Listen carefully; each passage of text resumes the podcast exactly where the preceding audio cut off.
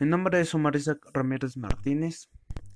Este, estoy entregando la tarea del podcast de técnicas de la investigación. ¿Qué diferencias y semejanzas observas entre investigación documental e investigación de campo? Diferencias. Es en la las investigaciones que se presentan con él es este, en ciencias naturales y ciencias sociales en documentación.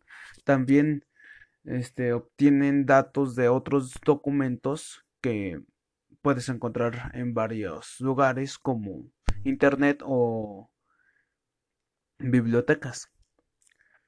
Brinda solidez y conclusiones de investigación. Eso es todo de documentación. Ahora pasamos a este, investigación de campo. Es una investigación que permite ver qué hacer. investigación documental.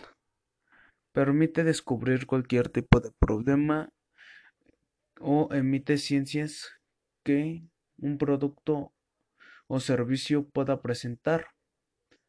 Este, pues la investigación de campo también sirve para hacer encuestas para censos con las personas, en etcétera.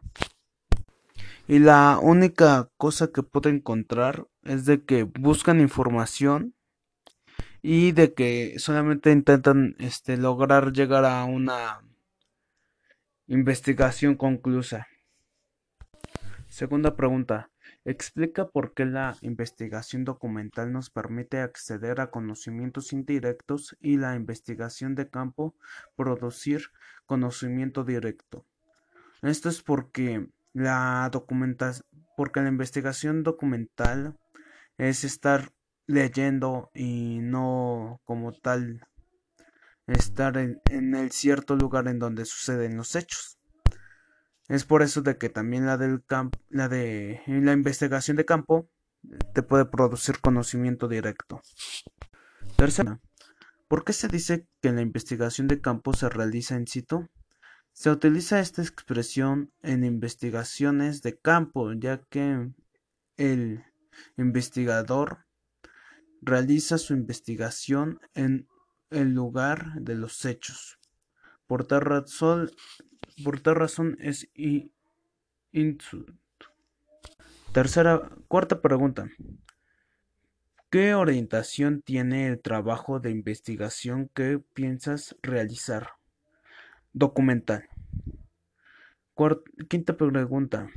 ¿Por qué es importante la consulta documental en una investigación de campo? Para traer más datos a la investigación